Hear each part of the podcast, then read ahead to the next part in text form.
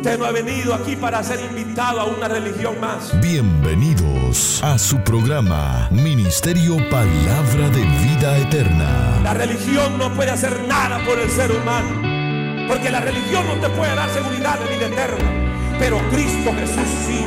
Esperamos que este programa sea de mucha bendición para sus vidas. Lo que tiene que hacer es abrir su corazón a Cristo. Recibirlo en su corazón. Con la administración de la palabra, Pastor Juan Interiano. Cristo es el camino, Cristo es la verdad, Cristo es la salvación, Cristo es la vida eterna, Cristo es el pan de vida, Cristo es el único redentor. A Él sea la gloria. Si lo cree, levante las manos y déle gloria al Señor. Hechos capítulo 27. Hechos capítulo 27.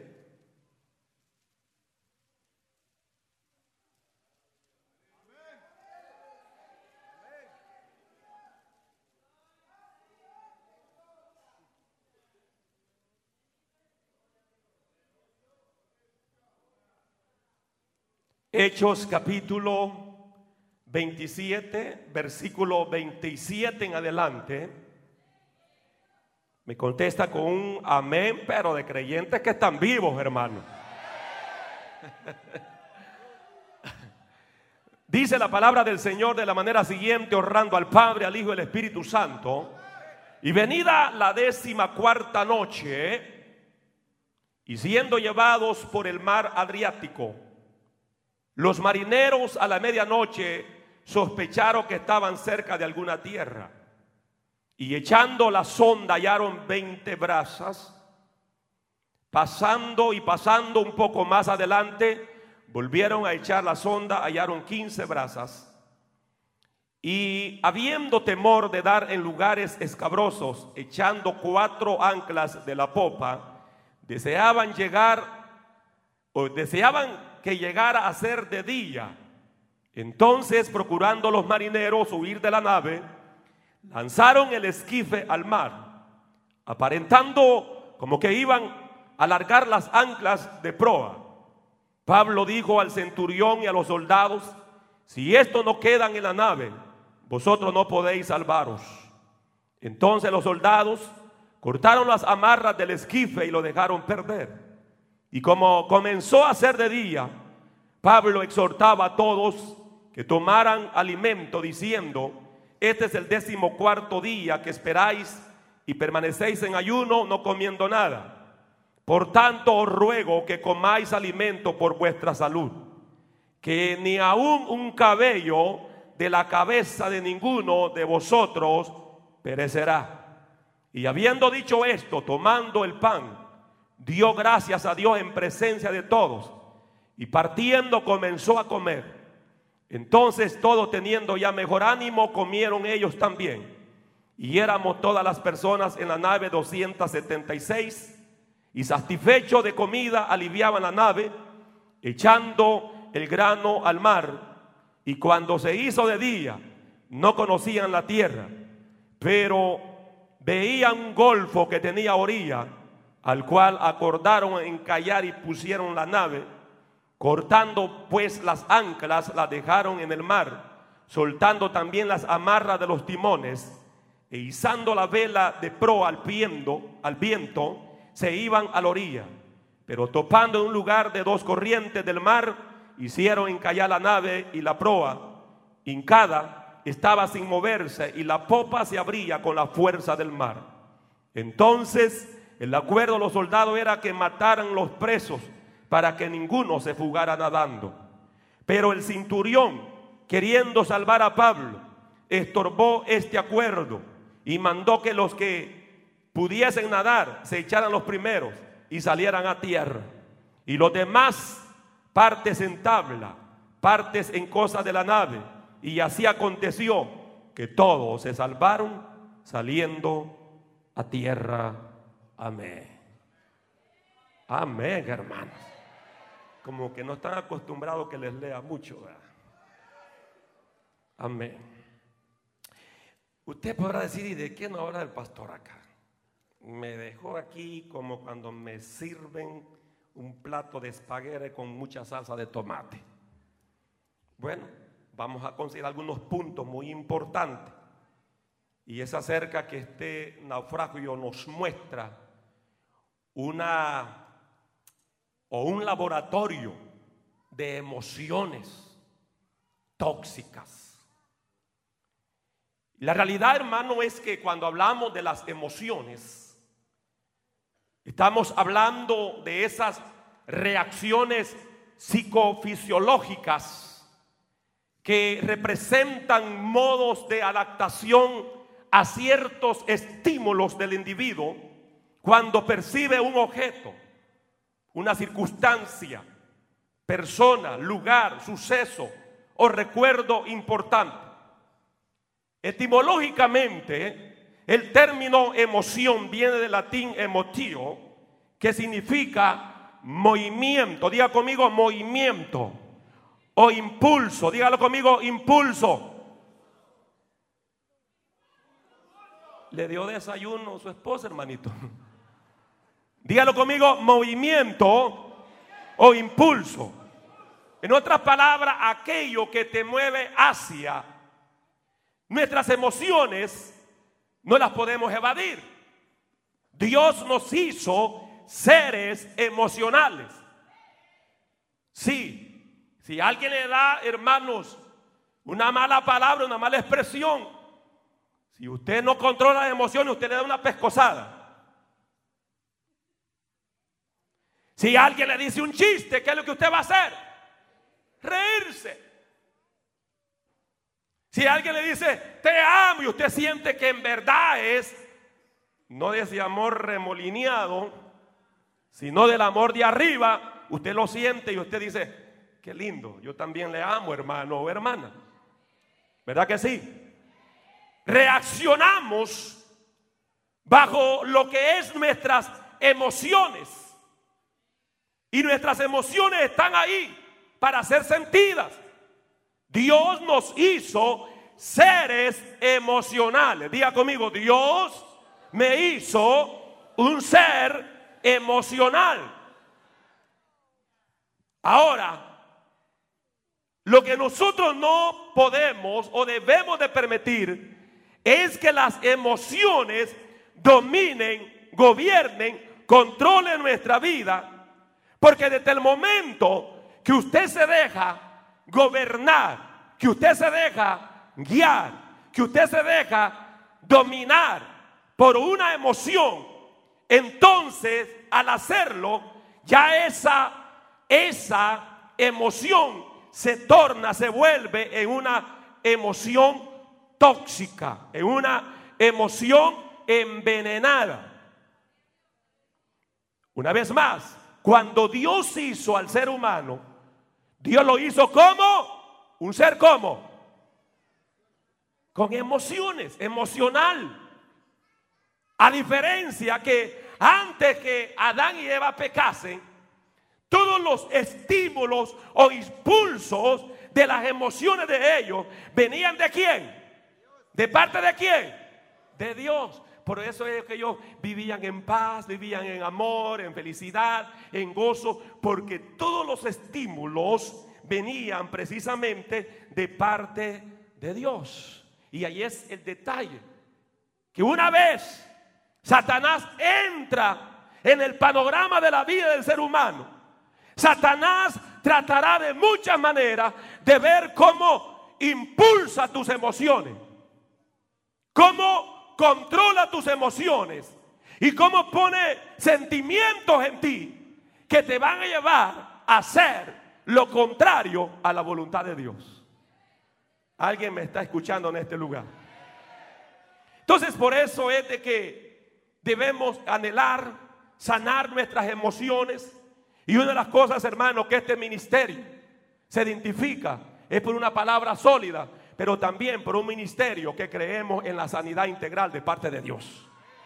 Y yo no voy a ser un pastor bruto. Yo no voy a ser un pastor sin inteligencia de Dios. Yo no te voy a estar aquí envenenando, al contrario, si usted ha venido envenenado, yo te voy a decir cómo puede ser sanado de ese veneno.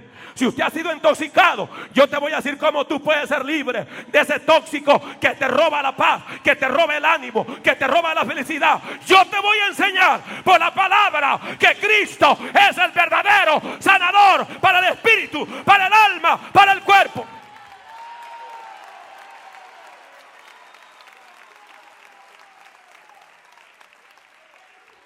Sanar nuestras emociones implica prepararnos para librarnos de emociones negativas, tóxicas, envenenadas, que en definitiva no te ayudan. El que usted alimente pensamientos negativos, emociones negativas, te vas a destruir tú solo. Te vas a destruir tú sola. Y al final el daño te lo hace tú misma. Tú mismo. Alguien me está escuchando en este lugar. Jamás tú encontrarás soluciones a tu vida si te dejas gobernar por emociones tóxicas. Las emociones tóxicas que debes de aprender a identificarlas para combatirlas. ¿Por qué razón? Porque eso te llevará, si tú te dejas guiar por las emociones tóxicas, te llevará a no cumplir la misión de Dios. No vas a poder cumplir la misión de Dios. Mire hermano, si yo me dejara guiar y me dejara dominar por las emociones tóxicas, porque así como el pastor, si no tiene unción de Dios, puede herir a sus ovejas, pero también el pueblo y era su pastor muchas veces. Y si yo me dejara llevar por eso, ¿sabe qué? Yo hace tiempo hubiera dejado de pastorear. Hace tiempo hubiera dejado de cumplir el propósito de Dios. Pero esta mañana Dios ponía una palabra en mi corazón. Y sabe que Dios me hizo que dijera, aunque me matares, aunque me matares, yo seguiré esperando en ti, Señor.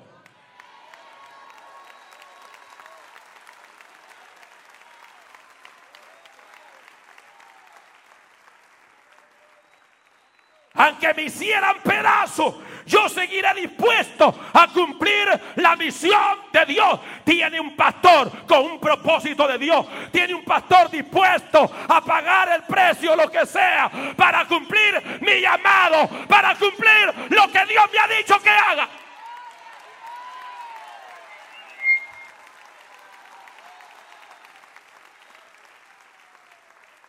Me dejaré llevar por el veneno tóxico. No me dejaré llevar por las emociones contrarias. Estamos aquí, iglesia. Porque ese es el plan del enemigo. Envenenar tus emociones. ¿Para qué? ¿Para qué? Para que no haya paz interior en tu vida. Pero yo estoy aquí para decirte, si tú tienes algunas emociones tóxicas, Cristo te ha traído para sanarte. Cristo te ha traído para hacerte libre. Cristo te ha traído, aleluya, para que te vayas diferente de este lugar. Oh, gloria al Señor. Cual sea tu enfermedad, Él está aquí para sanarte. Cual amasó, alguien puede alabar a Dios en este lugar. Siento el poder de Dios.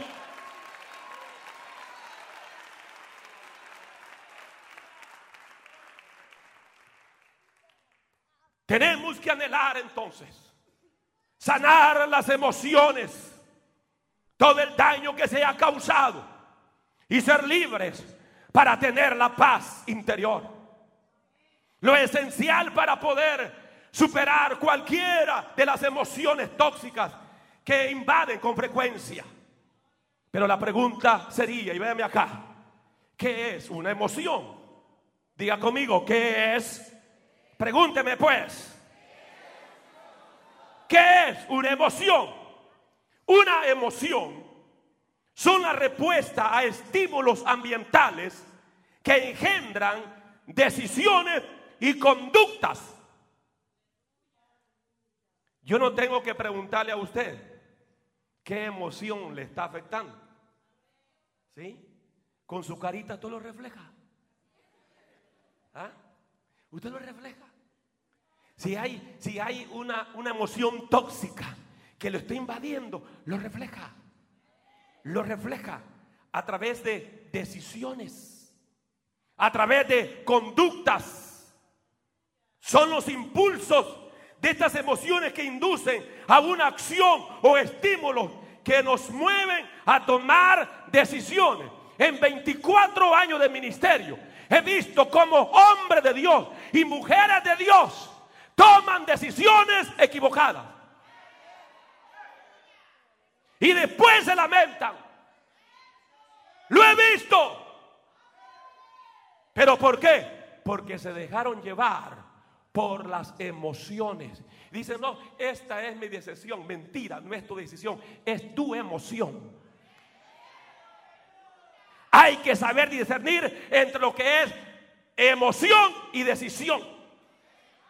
Y muchas veces todas las decisiones que determinamos, las determinamos en el marco emocional. Porque esto es lo que siento, esto es lo que pienso, esto es lo que creo. No, esto es emoción.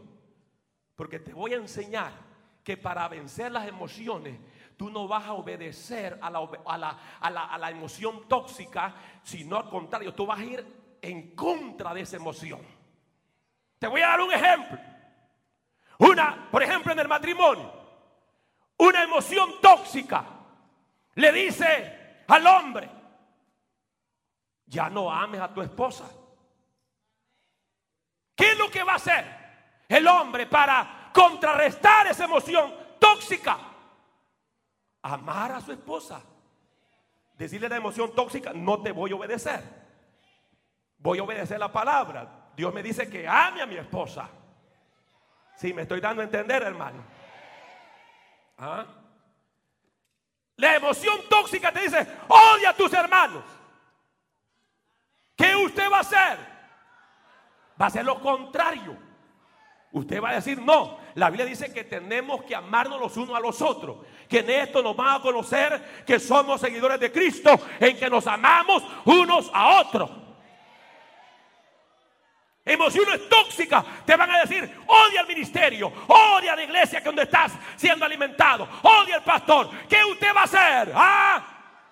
Todo lo contrario, no, yo voy a amar a la iglesia, voy a amar al pastor, voy a amar la visión que Dios nos ha entregado.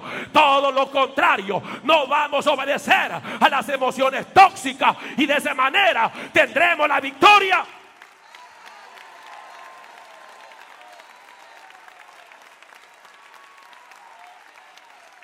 Alguien puede alabar a Dios por 30 segundos. Alguien puede alabar a Dios por 30 segundos ahí, ahí, alabando a Dios.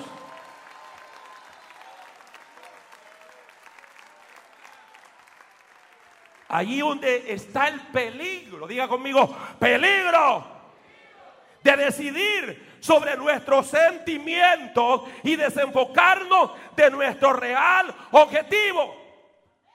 El problema es que ahora Satanás buscará la manera de impulsarte. Vendrán esos impulsos por Satanás para que tú y yo hagamos decisiones incorrectas.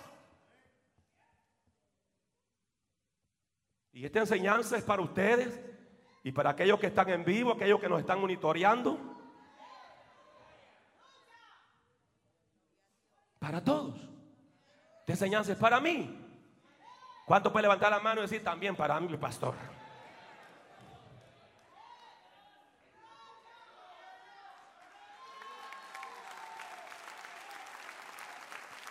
Ese es el deseo del diablo desenfocarnos del propósito de Dios, que hagamos decisiones incorrectas.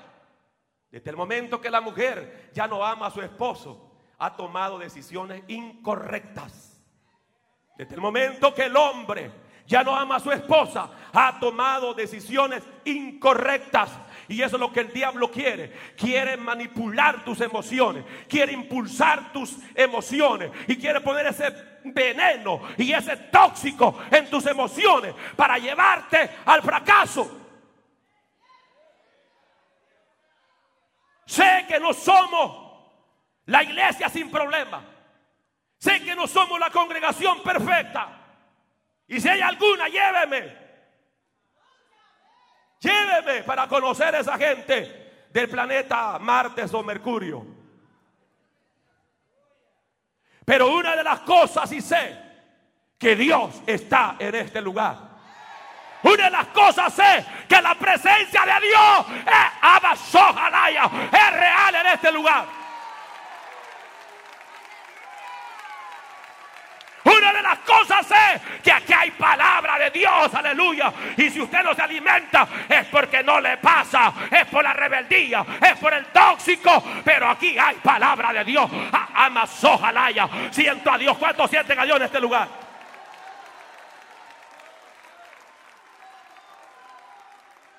Y ahí está el peligro.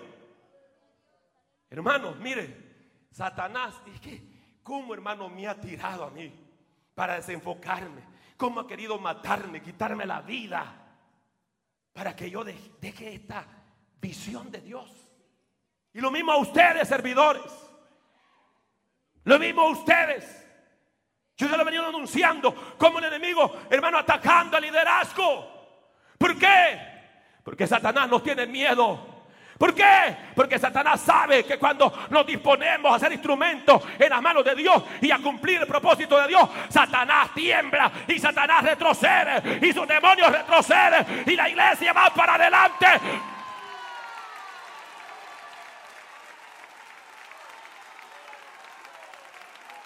Alaba a Dios por 30 segundos, apláudale y dale gloria, dale gloria.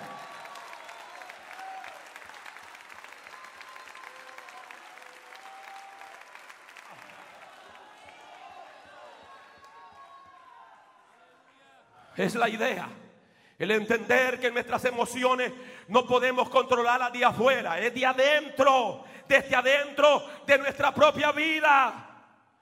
Por tanto, por tanto, hermanos, de lo que se trata es que aprendamos a identificar las emociones envenenadas, las emociones tóxicas que son estimuladas por el diablo y que sean esas, esas emociones, hermanos, transformadas transformadas en emociones positivas. Tú vas a aprender hoy que cualquier emoción, por venenosa que sea, por tóxica que sea, tú la puedes cambiar para algo bueno, porque todo obra para bien a los que aman al Señor.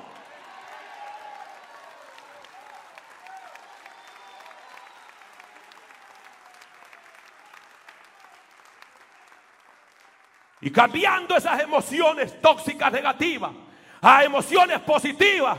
Aleluya, va a tener una vida plena y feliz. A mí me da pena ver muchos creyentes, hermanos, amargados, infelices, tristes, ansiosos, eh, eh, angustiados. Yo digo, esa no es la vida de Cristo. La vida de Cristo es libertad. La vida de Cristo es gozo. La vida de Cristo es amor. La vida de Cristo es paz. En el Espíritu alguien puede decir amén en este lugar.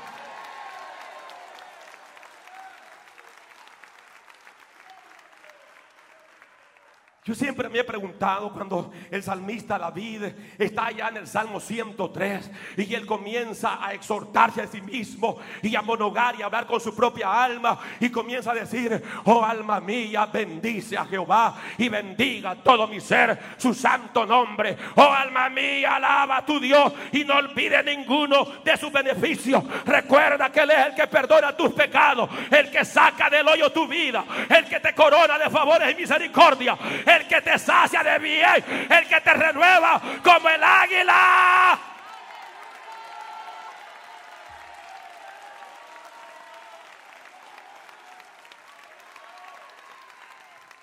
¿Qué es lo que estaba ahí David? Venciendo, venciendo, cambiando emociones tóxicas. Porque las emociones tóxicas le decían, cállate la boca, charap David. No alabes a Dios. Pero el hombre era inteligente como usted. ¿Cuántos son inteligentes acá, hermano? Si no me levanta la mano, ¿qué es lo que me está diciendo? ¿Cuántos son inteligentes acá? Voy a verlos a todos. No, si no voy a orar para que Dios le dé inteligencia. Y no quiero decir lo que usted me está diciendo. En la porción que leímos, porque usted va a decir, pastor, ¿y cuándo va a tocar lo que leyó? Espérese, hombre, calma. Dígale que tengo, calmate vos, dígale. Calma, loco, dígale.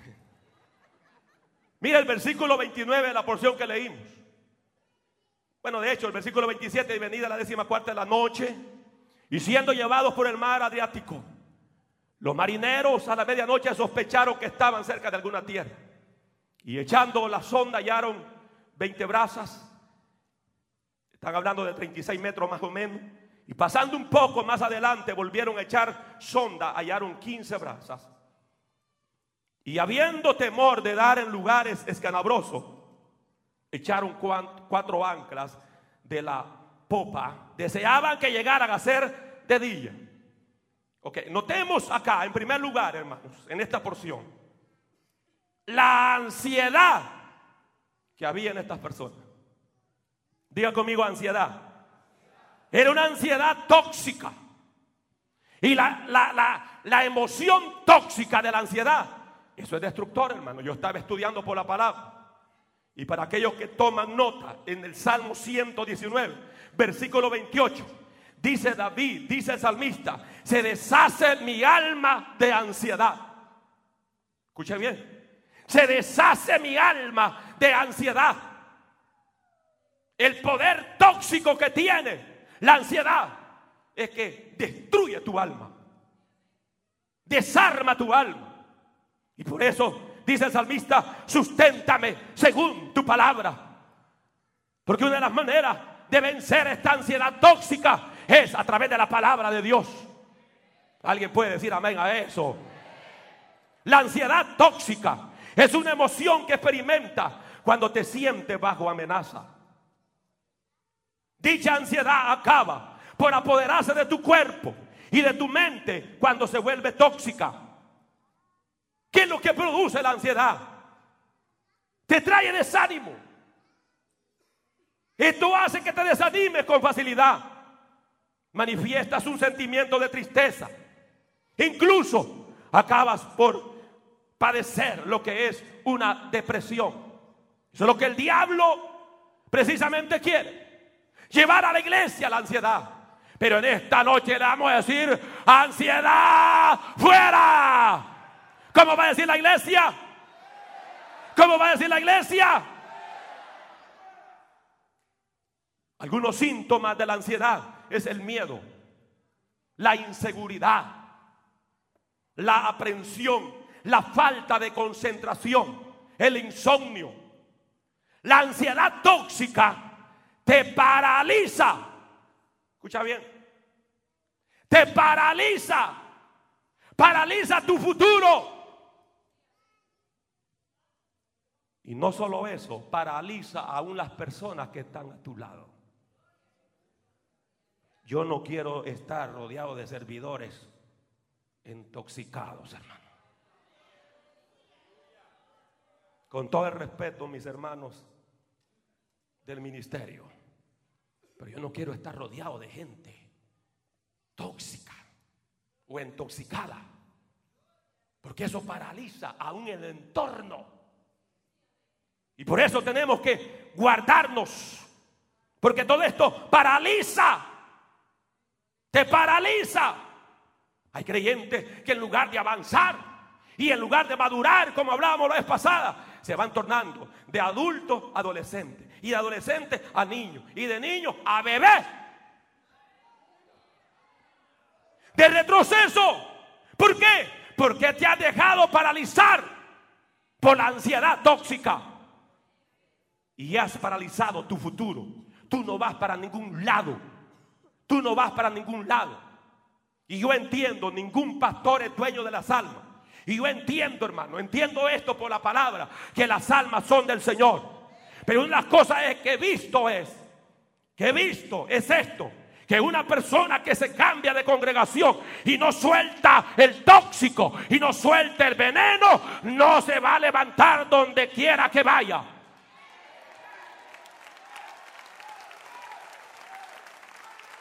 Nunca se va a levantar. Y como siempre hemos aprendido, el enfermo no se sana con cambiarlo de camilla. Jamás. vaya al hospital usted con una bacteria criminal y dígale a su doctor, ¿sabe que Solo cámbieme de camilla que yo me sano. Usted se va a sanar. ¿Se va a sanar? No, no. Usted lo que necesita es un buen antibiótico que le mate esa bacteria. Estamos aquí, iglesia. Eso es lo que usted necesita. Y lo mismo como iglesia. Si usted es un creyente intoxicado, con emociones tóxicas, para donde vaya, si usted no suelta eso, usted no va a ser libre. Yo quiero decirte, no necesitas irte para otra congregación. Hoy mismo aquí está Jesús para hacerte libre. Hoy mismo está Jesús aquí para sanar tus emociones. Si tan solo le permite, si tan solo lo anhela, si tan solo lo quiere, Él lo puede hacer. Cuando dicen amén en este lugar.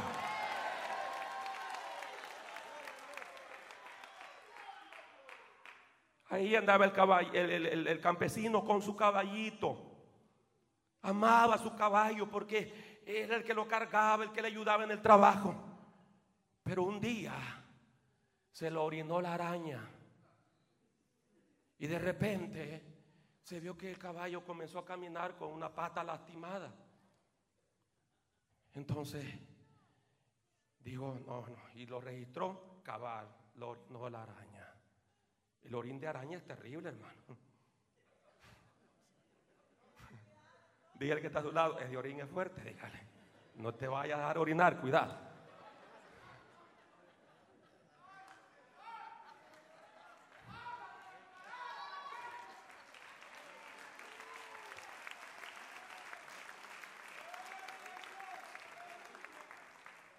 Entonces viene el campesino y digo, no, lo voy a cambiar de lugar agarra el lazo con todo y estaca, bum, bum, bum, bum, puso la. Y se fue a dormir. Siguiente día llega, otra pata orinada del caballo. Y digo, qué raro si lo cambié de lugar. Lo cambié de rebaño, de congregación, de camino a la vida eterna, lo traje aquí a los divididos. Digo, ah".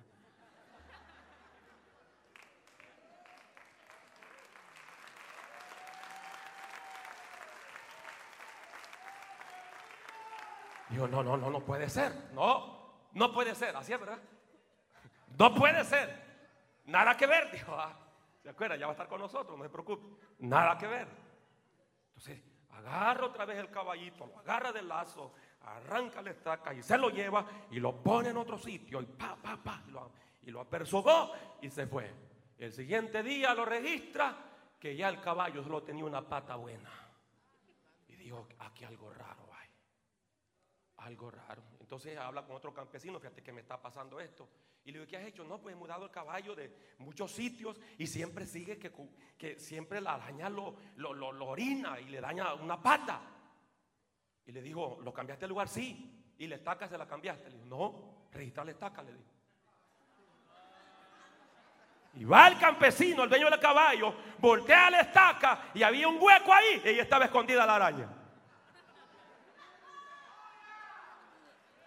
Oh, entonces dijo, aquí está el problema. O sea que el problema no era el sitio, el problema era la estaca. El problema no es el pastor, el problema no es la iglesia. El problema es tu corazón que se ha llenado de emociones tóxicas. Pero tú puedes ser libre. Dile, diablo, no me vas a seguir envenenando con esto.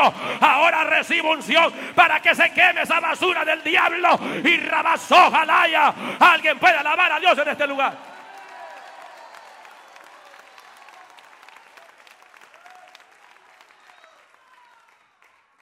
Estamos aquí, iglesia. Estamos aquí, iglesia. Estamos aquí, iglesia. ¿Cuántos quieren avanzar en su vida espiritual? ¿Cuántos quieren tener un mejor futuro? Suelta la araña. Suelta el veneno. ¿Cuántos están preparados para una administración poderosa de Dios, hermano? Esta palabra, esta palabra viene de Dios. Porque Dios quiere que tú seas bendecido y aún bendiga a los que están en tu entorno. ¿Cómo puedes superar la ansiedad tóxica? Aprender a detectar la fuente de tu ansiedad.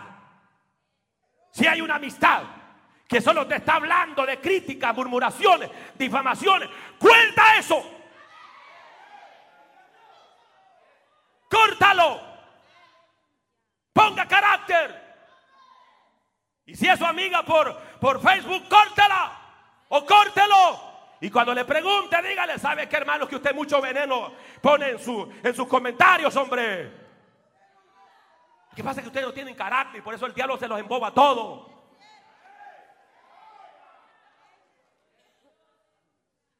Hay que aprender a detectar esas fuentes. ¿Ah? Hay que rodearnos de personas positivas. Yo eso es lo que busco, hermano. Rodearme de personas positivas. ¿Ah? Todo lo lindo que hemos aprendido como ministro, como ministerio, lo he aprendido de gente positiva. Positiva. ¿Y yo para qué me voy a juntar con los sobrinos y sobrinas del Gadareno? ¿Entendió? ¿Ah? Te lo repito. Le doy retroceso al cassette. ¿Para qué yo me voy a juntar con los sobrinos del Gadareno?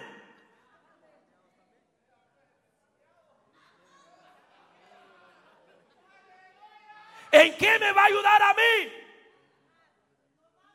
¿Ah?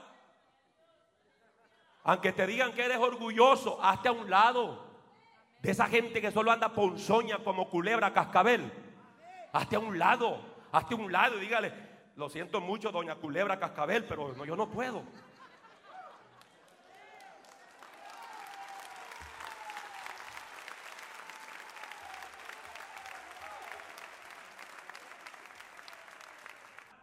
Mire hermano, hay, hay personas tan intoxicadas que ven a alguien hablando, tal vez suave, y que mi hermano, por educación, hombre, no es que están hablando mal de nadie, pero que eran intoxicados, está hablando mal de mí. Mire qué peste, y hacerte comienza a imaginar. Si usara la, la imaginación para cosas buenas y lindas, cuántas proezas no haríamos en el Señor. Pero lamentablemente la, la, imaginación la usamos para cosas sucias. Estamos aquí, hermano. ¿Ah? Pero es, es esa, esa emoción tóxica de la angustia que lleva a la persona a tomar decisiones, las cuales no le permiten avanzar en su vida. Y eso es lo que el diablo quiere todo. O sea, el diablo lo quería que Pablo no llegara a esta isla para predicar el Evangelio, que se ganara esta isla para Cristo. Y eso es lo que el diablo, hermano, ha tratado. Satanás le tiene una gran envidia a este ministerio y a todos los ministerios de Dios. Satanás le tiene una gran envidia a esta iglesia. Porque le ha tirado con todo para terminarla. Y los demonios se han levantado en ocasiones gritando, se acabó camino a la vida eterna, se acabó, se cerró, se acabó. Y cuando el diablo se levanta así, es cuando usted agarra más coraje y le dice, diablo, te voy a mostrar que aquí no los hemos acabado, aquí vamos para adelante, aquí voy a evangelizar como nunca antes, aquí vamos a hacer la...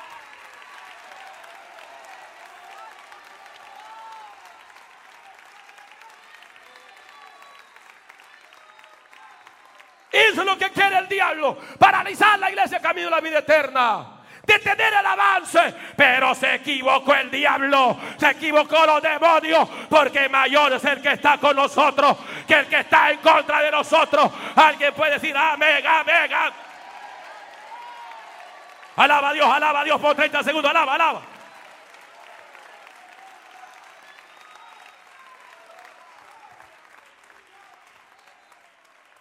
Solo alaba, solo alaba, solo alaba.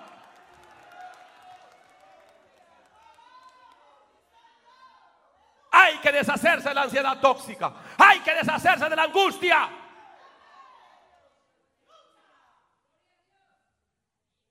Porque eso lo va a paralizar, nos va a detener.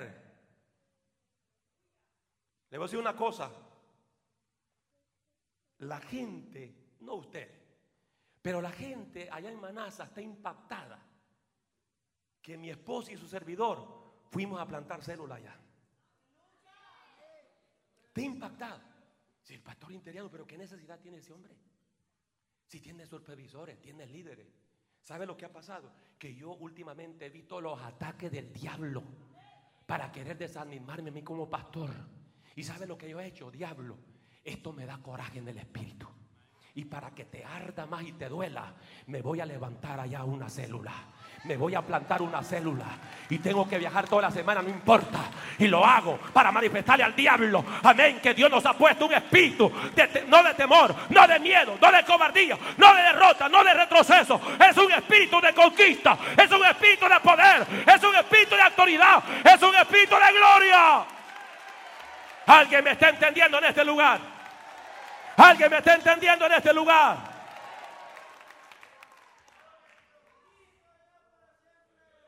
¿Cuántos quieren superar las angustias tóxicas? ¿Cuántos quieren superarlo? Pues te voy a dar consejo. Yo te digo, yo no voy a ser bruto de, envenenarte más. Mire hermano, y los pastores que hacen divisiones. Y yo digo, y esta gente, imagínense, se fueron porque ellos eran los más perfectos, los más santos. ¿ah? Y forman su grupo. Y de ese grupo viene uno de los divisionistas, los dos cabecillas, divide otra vez. Porque aquel te equivoca. O sea, son gente que nunca, hermano. Son gente que se sienten bien hasta que ya están al frente de un grupo. Pero esa no es la forma de Dios. Esa no es la manera de Dios. Y son gente que no crecen. Ahí tienen 20 envenenados pelagatos ahí. Y andan buscando envenenar gente para sacarlo de otras iglesias. Dios no nos ha llamado a envenenar gente y sacar gente de iglesia. Dios nos ha llamado a ganar las almas perdidas. Dios nos ha llamado a hacer la obra de Dios dentro del orden. No ir a las peceras a pescar.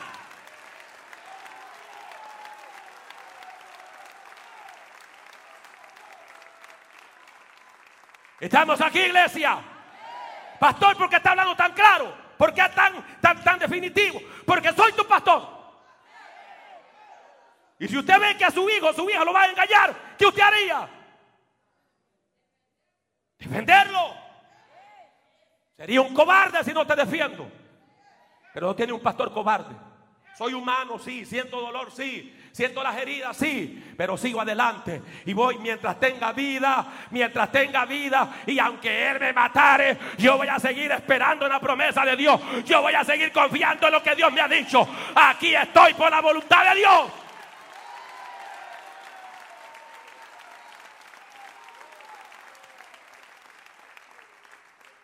¿Cómo, ¿Cómo puede superar la angustia tóxica? Aprender a administrar los recuerdos positivos con sabiduría. Eso me ha sostenido. Yo he visto cómo los embates que hemos sufrido como iglesia, como ministerio, embates tremendos, hermano. Embates tremendos. Y hoy cuando me enfrento a las dificultades ministeriales, porque hay veces que tú sufres por consecuencia de tus acciones, pero hay veces que son directamente ataques del diablo. Y tú dices, pero injustamente me están maltratando. Injustamente me están haciendo esto. Pero es allí donde tenés que recordar aquellas victorias que Dios te ha dado. Cuando David estuvo frente al gigante Goliat, ¿qué fue lo que David hizo?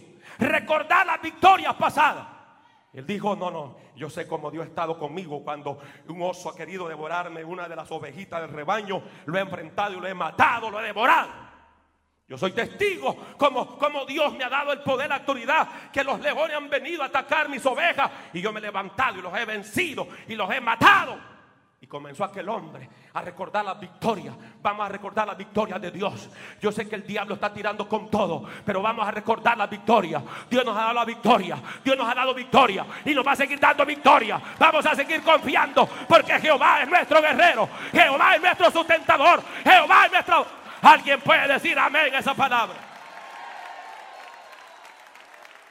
Recuerda tus victorias pasadas. Estos recuerdos deben de verse como grandes victorias del pasado que te van a enseñar a vencer las batallas del presente.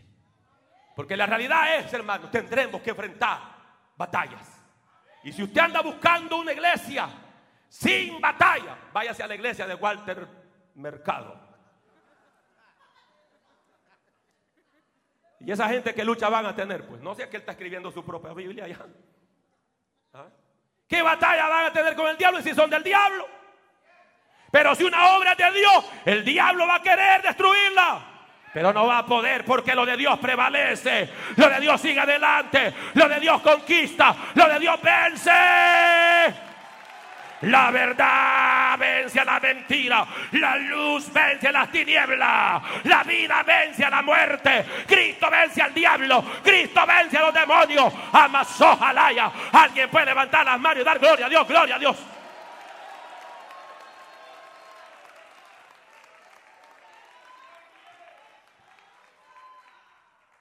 Tenemos que aprender como creyentes que hay circunstancias en la vida que nunca las vas a poder cambiar aunque tú quieras. Pablo no podía cambiar eso. Estaba en alta mar, estaba en naufragio. Él no podía cambiar eso. ¿Ve? Porque son cosas que no dependen de ti. Hay cosas que como pastor yo no quisiera que pasen en este ministerio, pero no están de mi alcance de tenerlas. Quisiera y me empeño y soporto y pido perdón aunque me haya ofendido a fin de parar. Pero hay circunstancias en la vida que no puedes cambiar. Pero independientemente de lo que puedas cambiarla o no, de lo que se trata es que determines cómo vivir cada una de ellas. Eso es lo importante. El Salmo 9, versículo 9, dice, Jehová será refugio del pobre, refugio para el tiempo de angustia. Salmo 107, 28 dice, entonces claman a Jehová en su angustia y Él los libra de sus aflicciones. Hay angustia, vamos a clamar a Dios y Él nos va a hacer libre de toda angustia, de toda ansiedad, de todo miedo, de todo temor. Aleluya. Nahum 1.7 dijo, Jehová es bueno, fortaleza en el día de la angustia y conoce a los que en él confían. Dios está a favor de aquellos que le invocan, de aquellos que creen en él. ¿Cuánto creen en Dios? Versículo 41 y 42, ya vamos a finalizar. Dice, pero topando en un lugar de dos corrientes del mar, hicieron encallar la nave y la proa, hincada, estaba sin moverse y la popa se abría con la fuerza del mar. Entonces, el acuerdo de los soldados era que mataran a quién? A los presos. ¿Y quién iba allí de los apóstoles? O sea que a qué le tocaba ya que le pusieran machete en el, cuello, hermano. ¿Mm? Que los mataran a los presos para que ninguno se fugara nadando. Había una insatisfacción allí de los, de los del ejército que llevaban a estos presos. La insatisfacción crónica. La insatisfacción crónica es tóxica porque busca continuamente perfección en todo lo que te rodea y en todos los tuyos. Insatisfacción crónica. Hay muchas personas, y yo entiendo, si usted se vino de un lugar donde había falsa doctrina, bienvenido. ¿Por qué razón? Si hay una falsa doctrina, hay que salir corriendo. ¿Estamos aquí, iglesia? Pero muchas veces no es por una causa justa, sino por una insatisfacción tóxica, donde solo andamos viendo y buscando perfección. Y nos parecemos a aquella niña que está comiendo espagueti con salsa de tomate con el papá. Y la niña llega el momento que se embarra toda la carita. Pero todo, hasta los, así los ojitos penitas se le ven. Y el papá apenas tiene un bigotillo de salsa de tomate y le dice, papi. O sea, el papá le está diciendo que se ha embarrado cuando ella tiene toda la cara embarrada. Y así es la gente que busca perfección. ¿Ah? Andan buscando los errores. Parecen de esos peces que están en las peceras, que son filtros. ¿Cómo se llaman, hermano? Huilín, un tipo bigotudo, así todo feo. Ese tipo se amarra allí de la pecera y está. ¿Sabe qué es lo que pierde de tipo? Todo el pupú, el estiércol, los demás peces. Yo quiero decirte, hijita linda en el Señor, hermana bella, preciosa, hijos del Señor, Dios no te ha puesto para que seas filtro en la iglesia. Dios no te ha puesto para que seas ese pez negro que estés allí.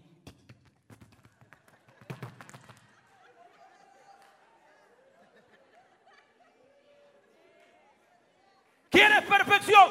Sé tú perfecto. Debe estar buscando en los demás. Y como Cristo dijo, para que veas mejor, quítate la viga que andas atravesada de los ojos. Para que pueda ver la mota en tu hermano.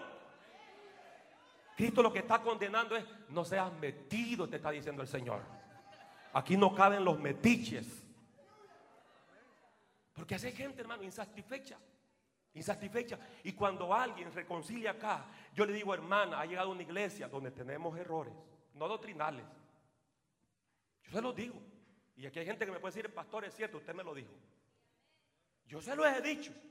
Ha llegado una iglesia. Mire, ahorita no lo conoce. Pero cuando conozca este rebaño, usted se va a dar cuenta de que, que ahí hay gente cosa seria. Que somos buenos para ver la paja del hermano, pero no para ver nuestra propia viga. ¿Ah? Es lo que silencio, hermano.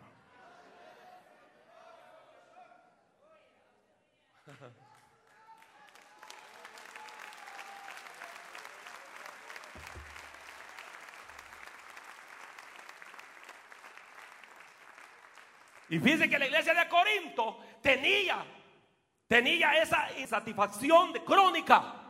Cuando usted lee 2 Corintios 13, 9 dice, por lo cual nos gozamos de que seamos nosotros débiles, dice Pablo, o sea, porque estos tipos se creían los más campeones, los más fuertes. Y luego, y que vosotros seáis fuertes. Y oramos por vuestra perfección. Ahí Pablo les da un solo cañonazo. Imperfectos, inmaduros, les dice. Porque ellos se creían bien perfectos y bien maduros. Por lo que escriben en su página los conoceréis.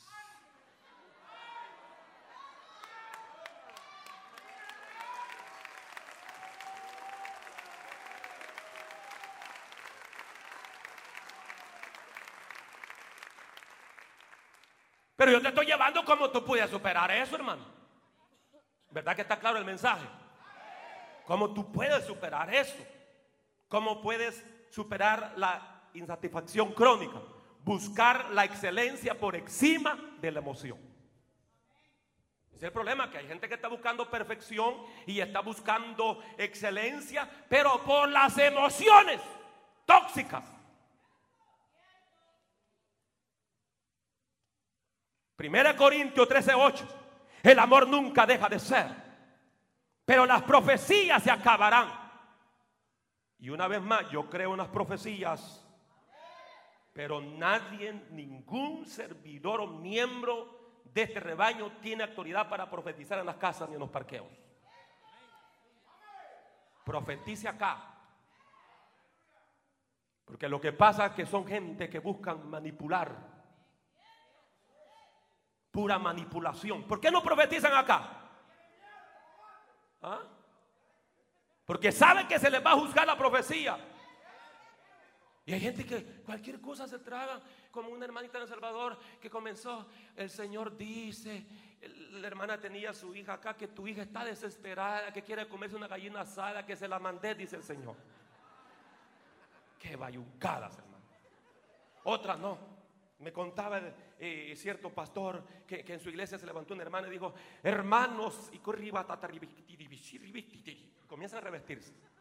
Así dice el Señor que la mejor soda saludable es la Coca-Cola. Así que no tome otra soda, dice el Señor. Coca-Cola, Coca-Cola, Coca-Cola. Qué bayuncada. Y la gente se traga esos cuentos.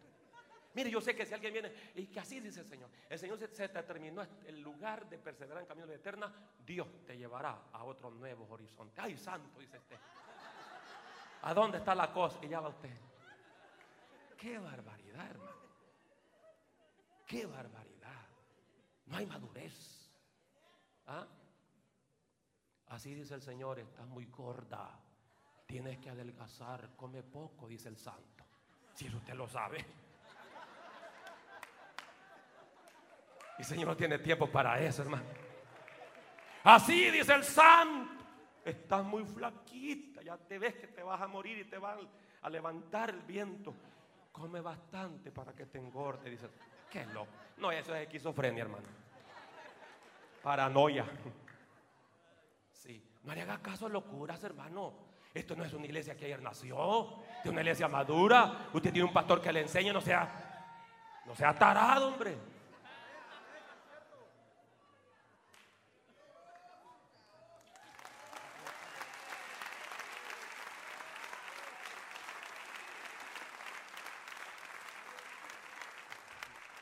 Y si alguien le dice esto y esto, dígale, pues Dios me hablará a mí también. Como aquel joven que llegó le digo, ¿sabe qué hermana? Dios me dio un sueño y Dios me habló que usted va a ser mi esposa. Ah, qué bueno.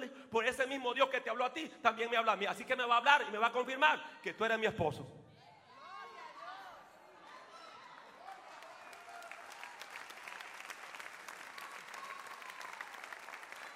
Así que si Dios, Dios, alguien dice, Dios me habló y que esto y esto, dígale, pues Dios me va a hablar a mí también. No se preocupe que yo soy hija de Dios. Estamos aquí, iglesia. La ciencia se acabará porque en parte conocemos y en parte profetizamos. Mas cuando venga lo perfecto, entonces lo que es en parte se acabará. Filipenses 3:12. Mire Pablo lo que dice, hermano. Un hombre ejemplar. Un hombre que yo no le llego ni a la uña chiquita del dedo. ¿Sabe lo que dijo? En Filipenses 3:12, no que lo haya alcanzado ya, ni que ya sea perfecto, sino que prosigo por ver si logro hacer aquello. Dile que está a tu lado. Y yo sé que esto choca con algunos predicadores. Y yo no estoy en contra de la perfección. Pero si Pablo no la había alcanzado, ¿quién sería yo para decir que ya la alcancé? Y si alguien, siéntense los que están parados, siéntense por, 30 segundos, hermano, los que están de pie, siéntense, de verdad, busquen un lugar ahí, siéntense. Siéntense por un minuto, porque yo quiero que se pongan de pie los que ya alcanzaron la perfección completa. ¿Dónde están los que ya alcanzaron la perfección completa? Se me ponen de pie. Entonces, ¿por qué él exige tanto perfección a tu hermano, a tu hermana? Si tú no la has alcanzado.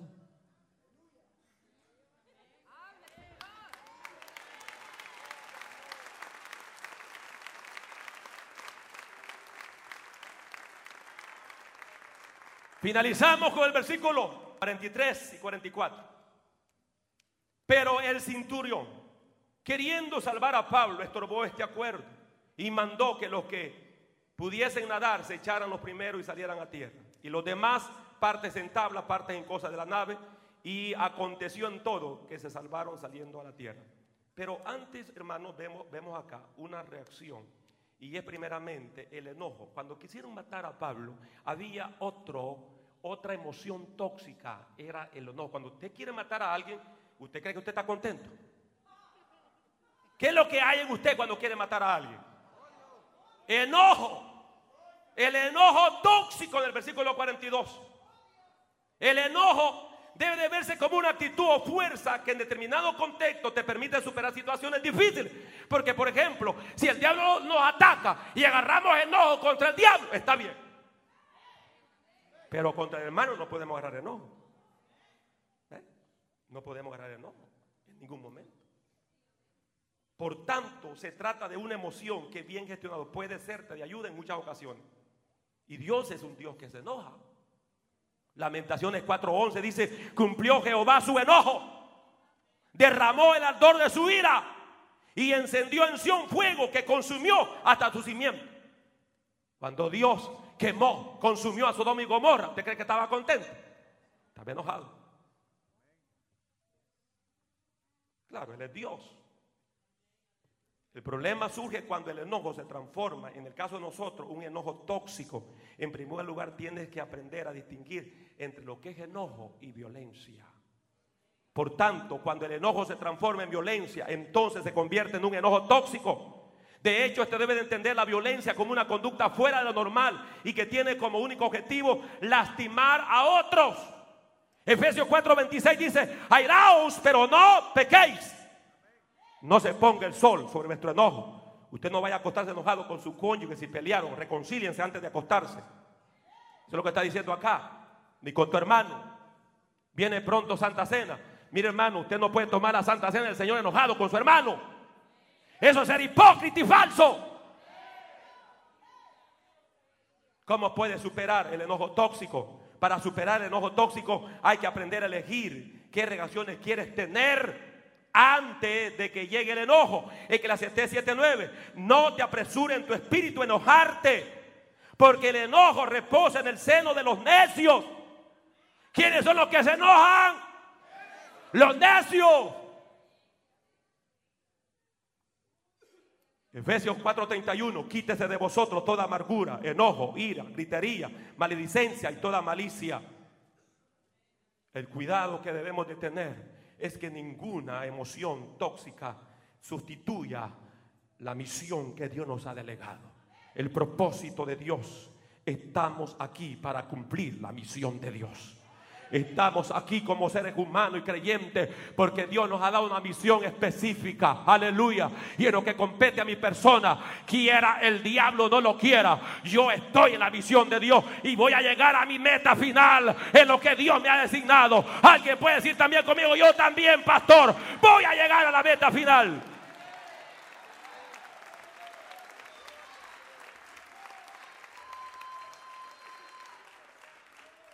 Y los demás dice que parte en tabla. Parte en tabla. Está hablando acá el versículo 44. En cosas de la nave. Y así aconteció que todos se salvaron saliendo a tierra.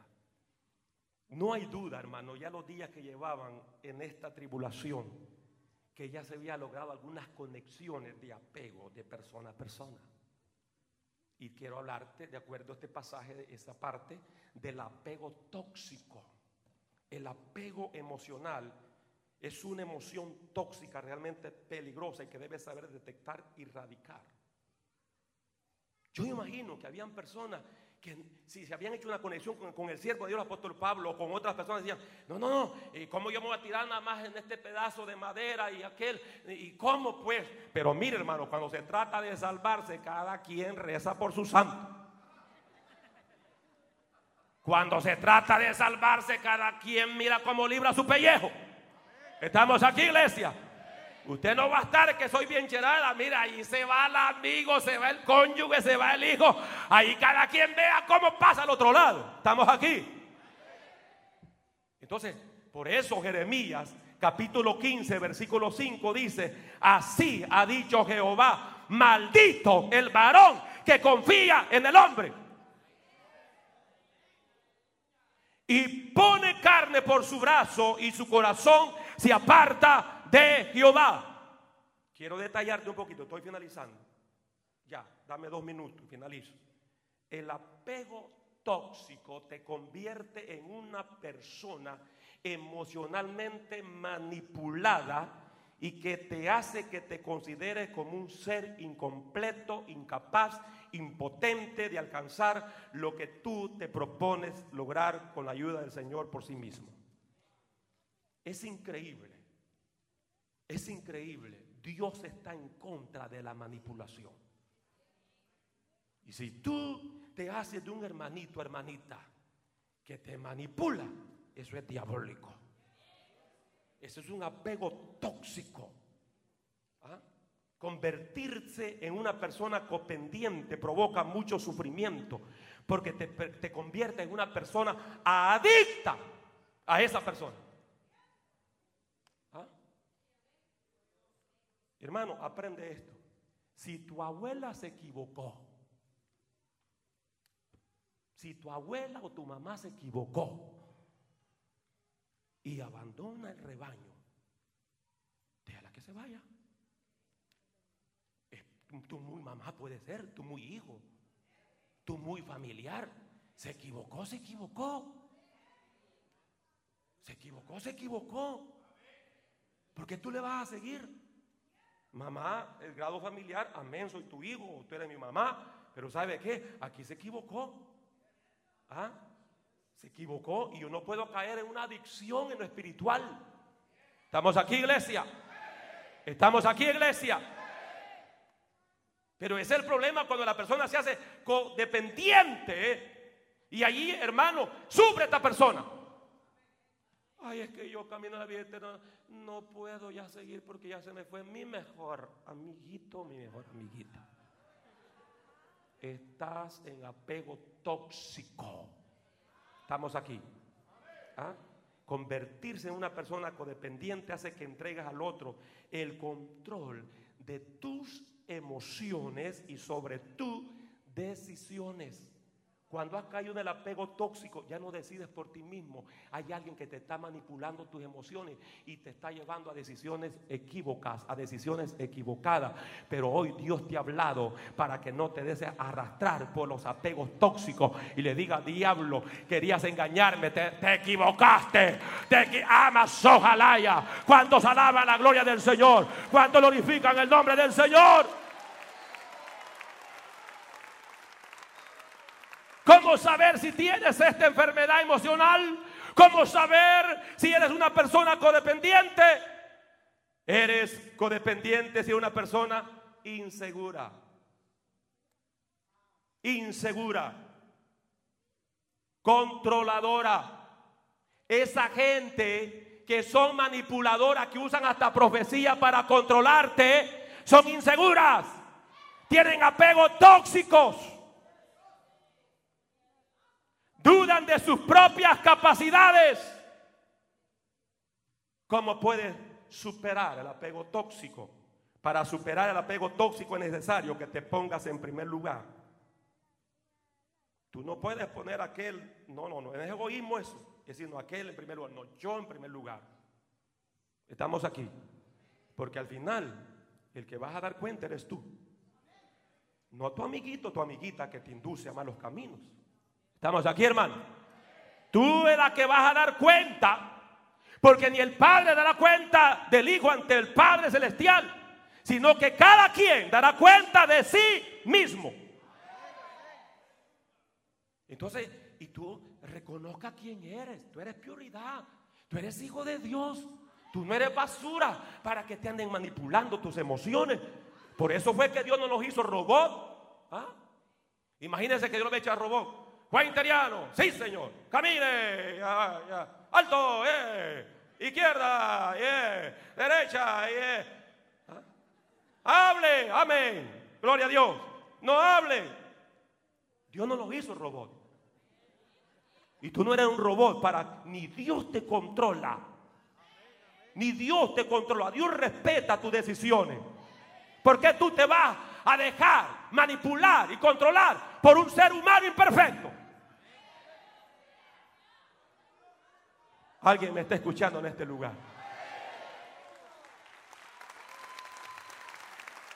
Primera de Juan 3.2 dice, amados, ahora somos hijos de Dios. Tú no eres basura, tú eres hijo de Dios. Amén, hermano. ¿Cuántos son hijos de Dios en este lugar? Y aún no se ha manifestado lo que hemos de ser. Pero sabemos que cuando Él se manifieste, seremos semejantes a Él, porque le veremos tal como Él es. Mira hermano, en el Señor aprende a resolver tus conflictos. En el Señor. Tienes al Señor, hermano. ¿Ah? Aprende a reconocer tus propios errores. Fallaste, fallé. Aquí hay diáconos lindos, hermano. Sin yo saber nada, ellos vienen, pastor, mire, me enredé, hombre. Pequé. Póngame la disciplina que quiera, 5, 10 años. yo le digo, no, un mes te voy a dar, le digo por esa sinceridad. No le doy un mes, le damos seis. Pero, pero por esa sinceridad, qué lindo hermano. Qué lindo cuando usted dice, cometí un error, fallé. Porque todas las cosas, hermano, si se le da al ministerio seis meses de disciplina y usted sigue con el mismo veneno, ¿qué es lo que hace el doctor cuando ve que ya no le hace entrada lo que usted tiene? No, no, le dice, ¿sabes qué? Fíjate que tengo un amigo que es especialista en este problema que tenés de tu salud. Te voy a enviar a un especialista. Entonces, hermano, y si usted, yo lo pongo en restauración a usted y usted no me supera, y le digo, mire hermano, aquí hay una notita del gobierno, váyase a buscar un lugar donde en verdad lo sane. ¿Verdad? Porque vemos que aquí como que no le entró la sopa de pollo. Yo no estoy mal por eso. ¿O está mal el doctor cuando te recomienda otro doctor? Todo por el bien. Es para tu bien.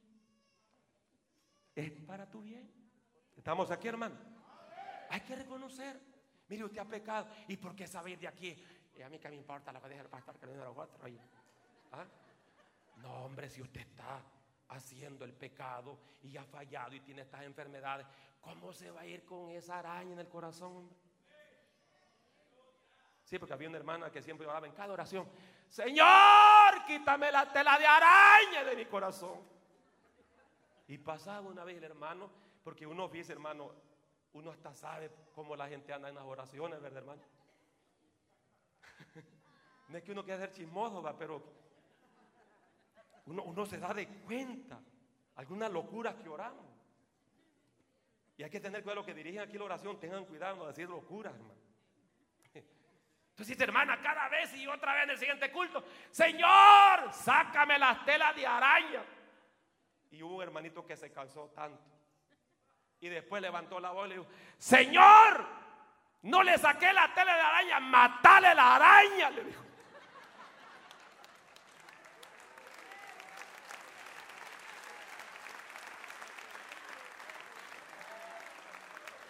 Hoy no voy a orar que te se vaya, que, que, se vaya la tela de araña de tu vida. Hoy le voy a ordenar a esa araña que se vaya afuera. Porque usted es hija de Dios, usted es hijo de Dios y usted merece vivir la vida abundante. Usted merece ser feliz, usted merece ser gozoso, usted merece la bendición de Dios.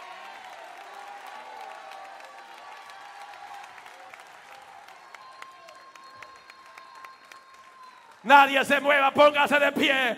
Nadie se mueva en el nombre del Señor. Hoy vas a borrar de tu vocabulario, no puedo. Es imposible.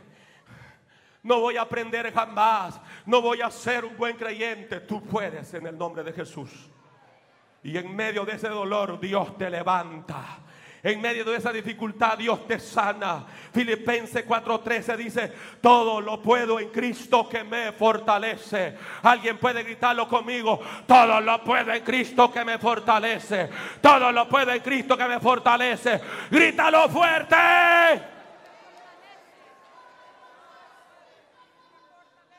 Todo lo puedo en Cristo. Grítalo, grítalo, grítalo. Grítalo. Grítalo. Grítalo fuerte.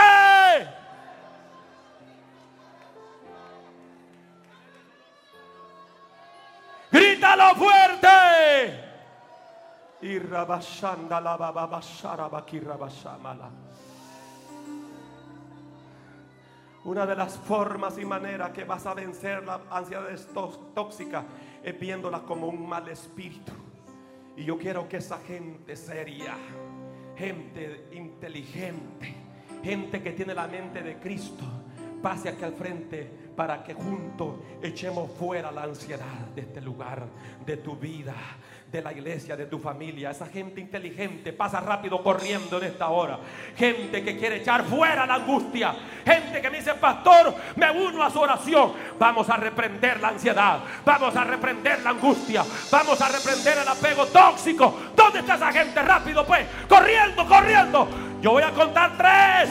Voy a contar tres y sale corriendo de ese lugar diciendo no, vamos a reprender todas esas enfermedades emocionales, vamos a reprender todas esas emociones envenenadas, tóxicas, las vamos a echar fuera de nuestra vida. Pase corriendo en esta hora, pase corriendo en esta hora, pase corriendo en esta hora. Hoy es tu día, tú veniste acá para ser libre de toda opresión diabólica, de toda opresión de las tinieblas.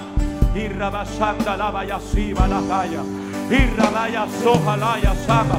Dios me mostraba, Dios me mostraba, Dios me mostraba, Dios me mostraba en esta mañana que gente va a ser sanada en esta hora. Hay que hay gente que está herida emocional, emocionalmente.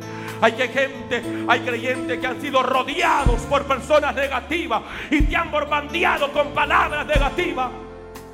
Pero Dios me decía en esta mañana, vas a ver mi mano sanadora, vas a ver cómo corazones van a ser sanados, como gente emocionalmente que ha sido dañada va a ser sanada, va a ser sanada. ¿Dónde está esa gente que anhela esa sanidad emocional? ¿Dónde está esa gente que va a venir a implorar así, Señor, sana mis emociones dañadas, sana mis emociones, pégueselo más al frente. Este mensaje es para toda la iglesia, este mensaje es para toda la iglesia. Hoy Dios está aquí para sanarnos. El Espíritu del Señor está sobre mí, dijo Cristo. El Espíritu del Señor está sobre mí. Por cuanto me ha ungido, me ha ungido para dar, dar libertad a los oprimidos, sanar a los quebrantados de corazón. No importa la herida que haya venido a tus emociones, no importa el golpe que haya venido a tu vida. Hoy está aquí. A lo mejor tu esposo, tu esposo, a lo mejor tu esposa ha herido tus emociones. A lo mejor tus hijos te han herido. Hoy la mano del Señor está aquí. Levanta tus manos, levanta tus manos y dile, Señor, abro mi corazón, abro mi corazón para que sane mis emociones en esta hora. Irrabasanda la basita la babacandalaya. Irrabasanda la babacaya. Oh, aleluya. O lo mejor fuiste herido en otro rebaño, en otro ministerio. Dios te ha traído aquí para sanarte, mujer. Dios te ha traído aquí, hombre, para sanarte. Aquí hay un pastor que cree en la sanidad interna, en la sanidad externa. Aquí hay un pastor que por la palabra cree que Dios es capaz para levantarte. Dios es capaz para sanarte. Dios es capaz para liberarte. Dios es capaz para hacer obra extraordinaria en tu vida. Y rabasanda la babajaya. Oh, aleluya. Ahora levanta las manos y dile, Señor, recibo mi sanidad. Recibo mi sanidad. Recibo mi sanidad ahora. Recibo mi sanidad ahora. Ahora. Ahora. Ahora.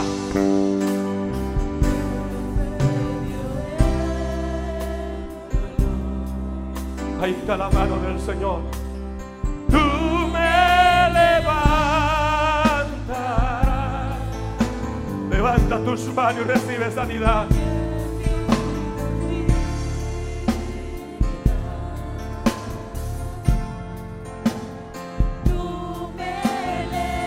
Aleluya. Ahora recibe levantamiento. Ahora recibe sanidad. Ahora, ahora, hermana. Ahora, hermano. Ahora, ahora. Irrabasata la vaya candalaya. Irrabaya sojalaya. Irrabaya senda candalaya.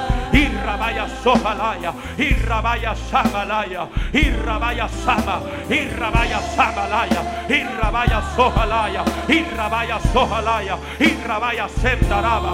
Irrabaya. Ahí, ahí, ahí. Recibe, recibe. Recibe levantamiento. Recibe la sanidad. Recibe. Ahora Espíritu Santo unge. Ahora Espíritu Santo unge. Ahora Espíritu Santo unge. Ahora, ahora, ahora. Ahora, ahora. Hermano. Señor está obrando. Hija.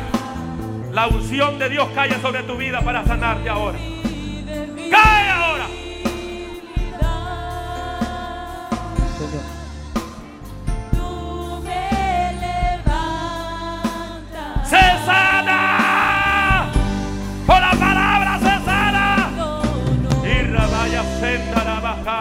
Señor. Irra vaya sendalaya. Irra vaya sabalaya. Irra vaya sabalaya. Irra vaya sabalaya. Irra vaya sabalaya. Irra vaya sabalaya. Irra vaya sabalaya.